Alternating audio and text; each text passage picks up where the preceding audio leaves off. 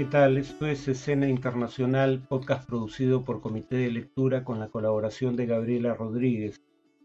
Comienzo con las noticias recientes. En Italia se espera la dimisión del primer ministro Mario Draghi luego de su infructuosa presentación el miércoles pasado eh, frente al Parlamento de su país.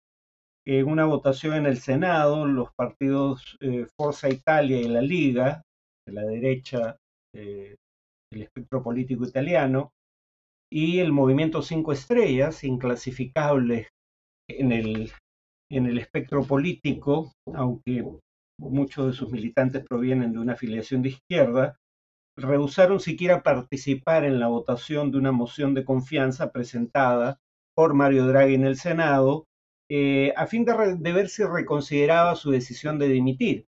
Eh, habría que recordar que estos partidos en principio eran parte de la coalición de gobierno y se esperaba que apoyaran al gobierno del cual formaban parte.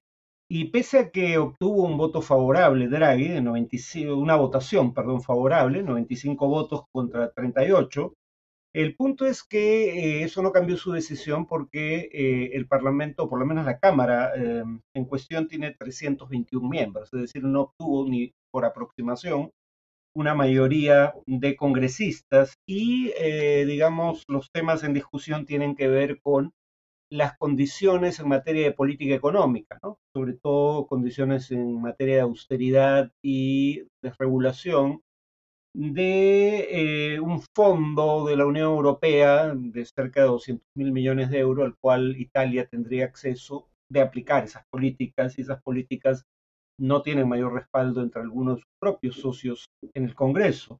Por no mencionar el hecho de que eh, si hubiera elecciones generales, las fuerzas de derecha antes mencionadas, pero sobre todo el grupo eh, Hermanos de Italia, grupo de eh, origen neofascista, podrían ganar las elecciones y estos grupos no son particularmente partidarios del apoyo a Ucrania en su guerra con Rusia.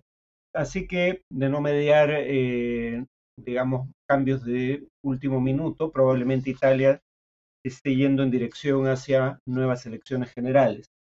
En Sri Lanka, el, el anterior primer ministro, Ranil Wickremesinghe, fue elegido presidente interino por el Parlamento.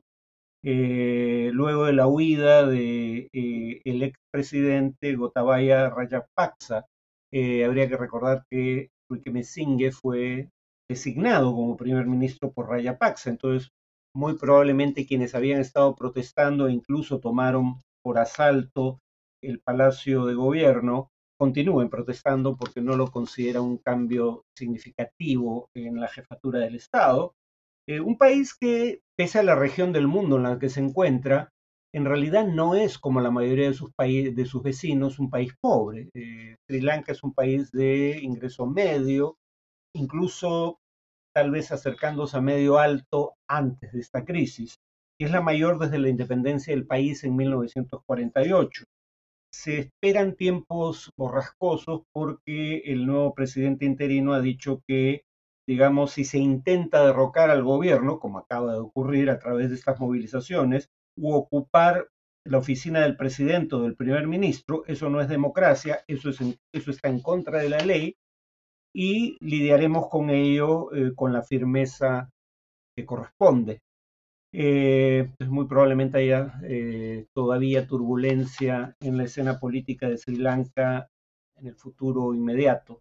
Y en el Reino Unido, eh, los parlamentarios del Partido Conservador finalmente, entre 10 candidatos, decidieron cuáles son los dos que ahora tendrán que enfrentar una votación entre los 185 o 190 mil militantes del Partido Conservador y dado que ese partido tiene mayoría en el Congreso, quien salga elegido no solo sería el nuevo jefe del Partido Conservador que reemplazaría a Boris Johnson, sino que también lo reemplazaría como jefe de gobierno, porque, repito, cuenta con mayoría parlamentaria. Digamos, el proceso de votación se va a dar eh, de manera paulatina, pero el 5 de septiembre se dará a conocer al ganador. Quienes eh, entran en la etapa final de esta competencia son el ex ministro de Economía de Johnson, Rishi Sunak, y la un ministra de Asuntos Exteriores, Liz Truss. digamos, Sunak apoyó el Brexit y es partidario de la ortodoxia fiscal, sin embargo, curiosamente es considerado parte del ala moderada del partido. Y Liz Truss, que en algún momento defendió la permanencia del Reino Unido dentro de la Unión Europea, paradójicamente ahora encabeza el ala euroescéptica y más conservadora, valga la redundancia, del Partido Conservador. Eh, Johnson compareció por última vez como jefe de gobierno ante la Cámara de los Comunes, el Parlamento británico para todo efecto práctico, la Cámara de los Flores, tiene un papel eh, fundamentalmente ceremonial, aunque, digamos, tiene algunas decisiones de política pública, pero en, lo esencial la función parlamentaria la ejerce la Cámara de los Comunes. Y claro, eh, fiel a su estilo, Boris Johnson se, despidió con una frase final para la posteridad. Misión cumplida con creces. Hasta la vista, baby. Término que toma, como sabrán, de eh, el, robot de eh, la saga Terminator, encarnado por Arnold Schwarzenegger. En cuanto al tema de, análisis, eh, continuaremos con el tema de la investigación que sigue el Congreso por eh, los disturbios del 6 de enero de 2020, en que Donald Trump pretendió desconocer el resultado electoral para permanecer en el cargo. Vimos en la ocasión pasada por qué el alegato de fraude no tiene fundamento y cómo, eh, digamos, los abogados del propio Trump no alegaban fraude eh, cuando presentaban recursos judiciales porque eran conscientes de que si mentían bajo juramento durante un juicio podían ser pasibles de sanción penal. Si bien no tenía, repito, fundamento el alegato de fraude, la pregunta es si tendrá alguna consecuencia política. Eh, habría que decir que los antecedentes no sugieren que se vaya a hacer el caso, porque, digamos, en Estados Unidos solo ha habido cuatro juicios políticos contra presidentes en ejercicio, ninguno de los cuales, eh, si mal no recuerdo, terminó en la destitución del presidente. Eh, por lo menos ninguno en, los siglos XX y XXI. De esos cuatro juicios políticos, dos fueron contra Donald Trump y no solo sobrevivió a ambos porque tenía claramente mayoría en el Senado, que es eh, la Cámara que debe eh, decidir la responsabilidad del presidente, sino que además el público se dividió más o menos en torno a la mitad sobre si procedía o no el juicio político. En otras palabras, en realidad los juicios políticos contra Trump no parecen haber cambiado la orientación del electorado, que se dividió de la misma manera en que se había dividido en las elecciones de 2016. Está muy cerca de la mitad, con una pequeña mayoría contraria a Trump, pero eh, con Trump teniendo suficientes votos en el Senado como para eh, no ser hallado culpable. Eh, y además esos juicios políticos ocurrieron con demasiada anticipación respecto a las elecciones generales luego no parecieron ser un factor fundamental eh, en la mente de los electores el día de la votación. Y claro, entonces cabría preguntarse si hay alguna novedad que pudiese hacer que esta vez las cosas sean diferentes. No apostaría a ello, pero en todo caso hay algunos cambios. Primero, la comisión que está investigando a Trump, si bien tiene una clara mayoría demócrata, tiene dos eh, representantes, o sea, dos miembros de la Cámara de Representantes que son del Partido Republicano y que parecen estar de acuerdo con la conclusión de que eh, el presidente Trump actuó ilegalmente. Liz Cheney, eh, que, es hija de Dick Cheney, el que fuera ministro, secretario de Defensa y vicepresidente, si mal no recuerdo, eh, y eh, el representante Kinzinger, no Kissinger, sino Kinzinger. Em, pero además hay exministros del propio Trump que eh, dan a conocer ante el Congreso, en parte presumo para salvar su propia responsabilidad, que le advirtieron a Trump que lo que estaba a punto de hacer al convocar manifestaciones en contra de la ratificación del triunfo de Joe Biden como presidente por parte del Congreso era ilegal. Por ejemplo, William Barr, el eh, Attorney General, es la expresión, es, un cargo a medio camino entre, eh, en el caso peruano, la, fiscal de la Nación y el ministro de Justicia. En realidad ocupa, hasta donde entiendo, ambas posiciones. Pero digamos, William Barr, el ministro de Justicia, ante una comisión del Congreso, dijo literalmente lo siguiente, disculpen el lenguaje, pero repito, esto es una cita. No estoy sazonando con mis propios adjetivos las expresiones de Barr. Le dije a Trump que las cosas que su gente le presentaba al público eran pura mierda. Quiero decir que los alegatos de fraude eran pura mierda. O sea, más claro no puede ser, ¿no? Y sin embargo, Trump persistió en el propósito de evitar la proclamación de Biden como presidente. Dado que hay estos nuevos elementos, gente cercana al propio Trump, que claramente ahora lo critica eh, y lo abandona políticamente, esto tendrá mayores consecuencias que los dos juicios políticos que, eh, digamos, se llevaron a cabo en su contra cuando era presidente. Eh, sí y no. En todo caso, esta es mi presunción sobre lo que pueda pasar. Obviamente nadie lo sabe con certeza. De un lado, los demócratas están postergando la presentación del informe final hasta septiembre, hasta fines del mes de septiembre de este año.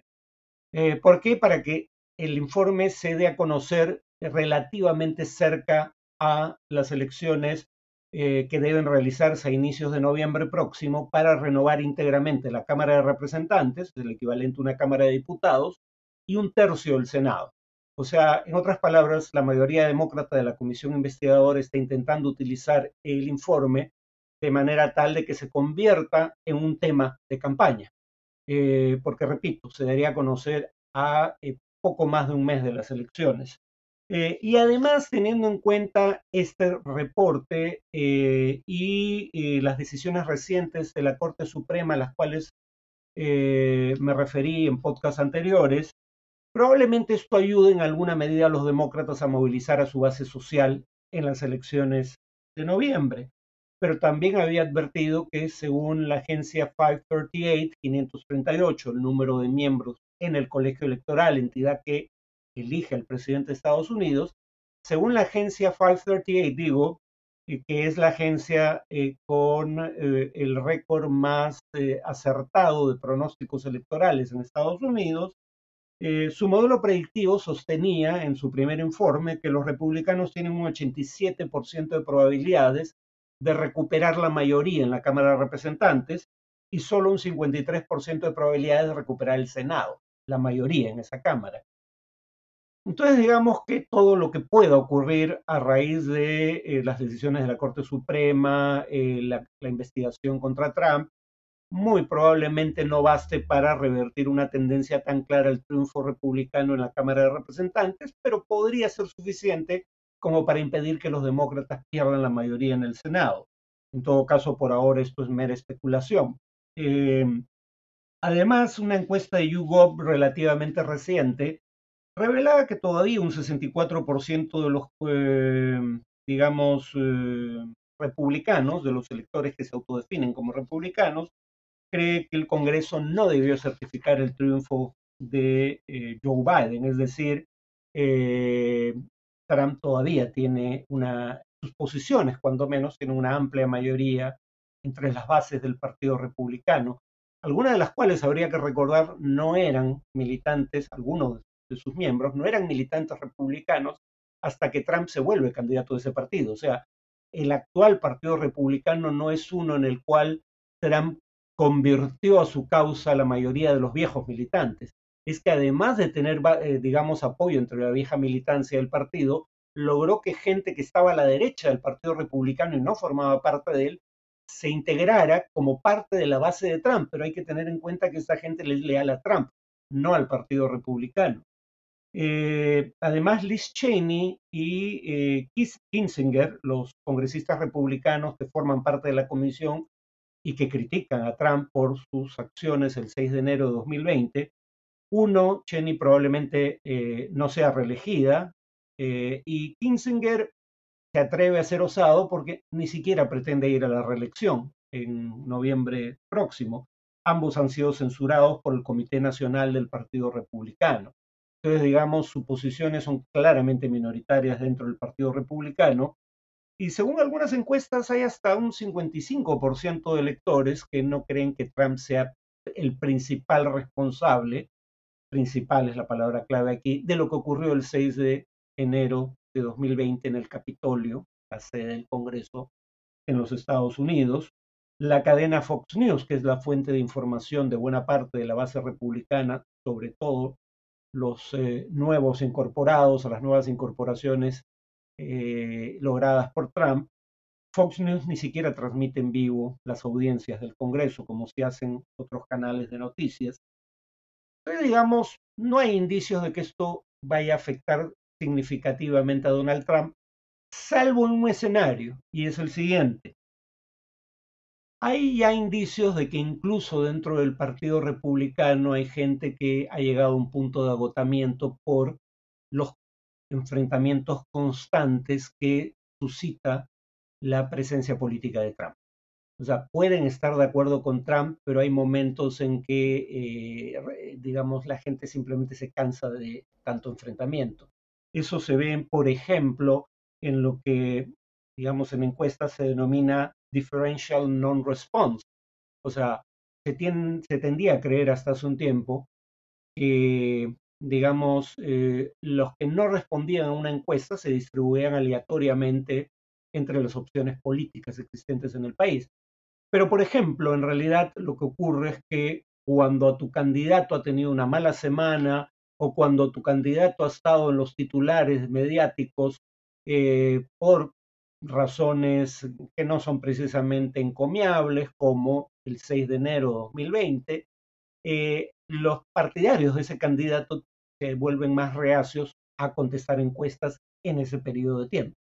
Eh, y hay indicios de que eh, cada vez que Trump está en la palestra y habitualmente por alguna confrontación política exacerbada, polarizada, hay muchos republicanos que prefieren no contestar a las encuestas. Eso sugiere que, digamos, repito, hay un cierto agotamiento con el hecho de que eh, figuras como Trump polaricen al punto de que no haya virtualmente acuerdo posible, como solía ser el caso en temas como política exterior, entre demócratas y republicanos. Y quien estaría intentando capitalizar eso, o sea, en otras palabras, podría llamarse un trumpismo sin Trump, quien está intentando capitalizar, digamos, por un lado, obtener el respaldo de la base electoral de Trump, teniendo posiciones similares a las de Trump, pero no siendo Trump, eh, no teniendo este récord de confrontaciones constantes, es eh, Ron DeSantis, el, eh, el, gobernador de la Florida, que por primera vez en una encuesta a nivel de estados, en New Hampshire, el estado que suele votar primero en las primarias de ambos partidos, en New Hampshire ya hay una mayoría de votantes republicanos que prefieren a DeSantis por sobre Trump. La única explicación posible, dada que sus posiciones son virtualmente indistinguibles, es que DeSantis no busca antagonizar constantemente a eh, sus rivales políticos. Obviamente lo, lo, hace en tanto tiene posiciones diametralmente opuestas, pero no busca la confrontación por la confrontación. Y además probablemente DeSantis esté contando con que incluso si eso no bastara para hacerle perder la mayoría de la base republicana a Trump, Trump podría ser sometido a eh, un proceso legal, ya no político, un proceso judicial convencional, producto de los hallazgos de la investigación del Congreso. Trump podría quedar fuera de la carrera electoral por razones judiciales. Por eso muchos creen, y yo tiendo a coincidir, que Trump va a anunciar más temprano que tarde, va a lanzar su candidatura en las primarias demócratas, perdón, republicanas, para ser elegido candidato a la presidencia de ese partido. Entonces, claro, si cualquier intento de, digamos, eh, proceder legalmente en su contra se produjera después de que ha anunciado su candidatura, sería más fácil presentar ese proceso legal en su contra como parte de una confabulación política para impedirle ser candidato. En todo caso, repito, si tuviera que apostar mi dinero, diría que todavía lo más probable es que Trump sea el candidato republicano en las elecciones generales de 2024, pero a diferencia de lo que ocurría hace unas semanas, ya no es posible decir que no existe virtualmente probabilidad alguna de que alguien más lo suceda como eh, candidato del partido. Eh, porque habría que recordar finalmente que eh, cuando fue a la reelección no solo perdió la presidencia, su partido perdió la mayoría en ambas cámaras del Congreso. Entonces, la idea de que Trump es una garantía de triunfo electoral es difícil de sostenerse en esas circunstancias. ¿no? Bueno, eso sería todo por hoy. Nos vemos en el siguiente podcast.